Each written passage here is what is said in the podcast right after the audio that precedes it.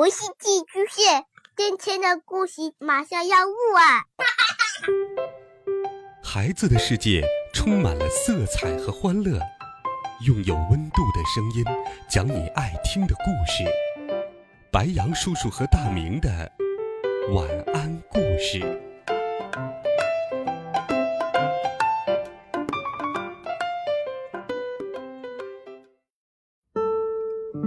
小朋友们、同学们，大家好。欢迎收听白羊叔叔讲故事。今天，白羊叔叔继续给你准备了好听的童话故事，一起来听经典童话《绿野仙踪》第十九集《战斗树会捉人》。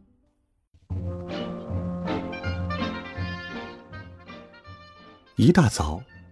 多罗西向守城人告别，他说：“感谢你们的盛情接待，你们对我真的很好。”守城人说：“我们希望你可以留下来，也祝愿你能找到回家的路。”然后，守城人打开了城门，小伙伴们就这样开始了新的旅程。我不适合住在城市里。狮子边走边说：“我真希望能遇到其他野兽，展示一下我的勇敢。”这时，他们回头望了一眼绿宝石城，现在只能看到宫殿与城堡的尖屋顶了。其实奥芝还不错。白铁樵夫摸着自己的心口说。他给了我很好的脑子。稻草人说：“奥芝应该也给自己一点胆量。”狮子说：“多罗西没有说话。奥芝虽然没有送他回家，但是他也尽力了。多罗西不怪他，他是一个好人。”第一天，他们走过了田野与花丛。晚上，他们就躺在草地上休息。第二天早上，他们来到了一片树林，林中没有路了，树木似乎从右边一直延伸到了左边。大家还照着原来的方向走，稻草人在前面带路，他朝着一棵大树走去，可是。树上的枝条竟然弯下腰来拦住了他。转眼之间，稻草人被树枝举了起来，扔回到小伙伴们的身边。多罗西连忙把他扶了起来。我来吧。白铁樵夫举着斧头走到了树边。当一根树枝弯下腰来的时候，他一斧头将它砍成了两截。所有的树。都颤抖了起来。白铁樵夫安全通过后，连忙招呼小伙伴们：“快点过来！”他们一边往前跑，一边顺利的通过。不过，小狗托托被一只小树枝抓住了，白铁樵夫及时救了他。只有第一排的树会抓人。他们仿佛是保护森林的战斗树一样。四位小伙伴顺利的走出了树林，可是，却被一道瓷墙挡住了去路。现在怎么办呢？多鲁西问。我去砍些树木来做一把梯子，有了梯子就能过去了。第二十集，美丽的瓷城。终于，梯子做好了。稻草人去通知多罗西、狮子和托托可以出发了。然后，他第一个爬上了梯子。他把头伸出了墙外，说道：“我的天哪！”多罗西第二个爬上了梯子。我的天哪！紧跟着托托、狮子都爬了上来。大家同时喊道：“我的天哪！”他们看到墙外整个地面就像是一只大盘子一样闪闪发光。所有的房子都是瓷的，色彩鲜艳。房子很矮，直到多罗西的腰部。房子边儿有很多牲口棚，所有的动物也都是瓷的。最奇怪的是住在这里的百姓，无论是挤奶姑娘、牧羊女，都穿着彩色背心；贵族女子穿着华丽的长裙，牧羊人。穿着带金扣子的长靴，王公贵族们头戴皇冠，身穿绫罗绸缎，还有一些脸蛋涂着红粉的小丑，他们的人连同身上的衣服全都是瓷的，个子不及多罗西的膝盖高。咱们怎么到地面上去呢？稻草人先跳下来当了垫子。其他人都落在他的身上，然后大家又把他扶了起来。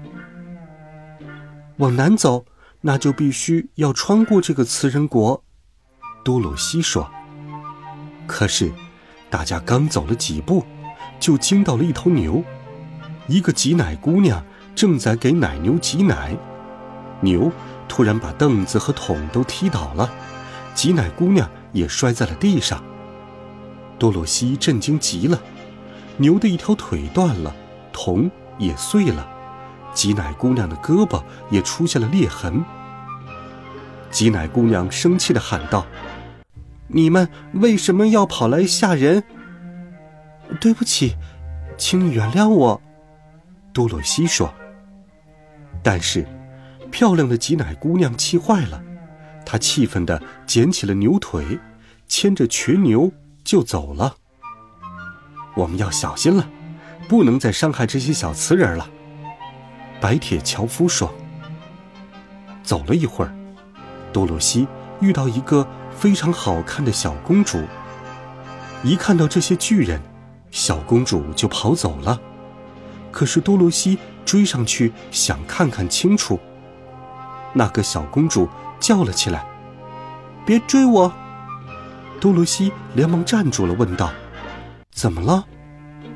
小公主觉得自己安全了，于是停了下来。我这样跑很容易把自己摔碎的，碎了能修补吗？多罗西问。“可以修，但是以后就没有那么漂亮了。”小公主说。“我明白了。”多罗西说。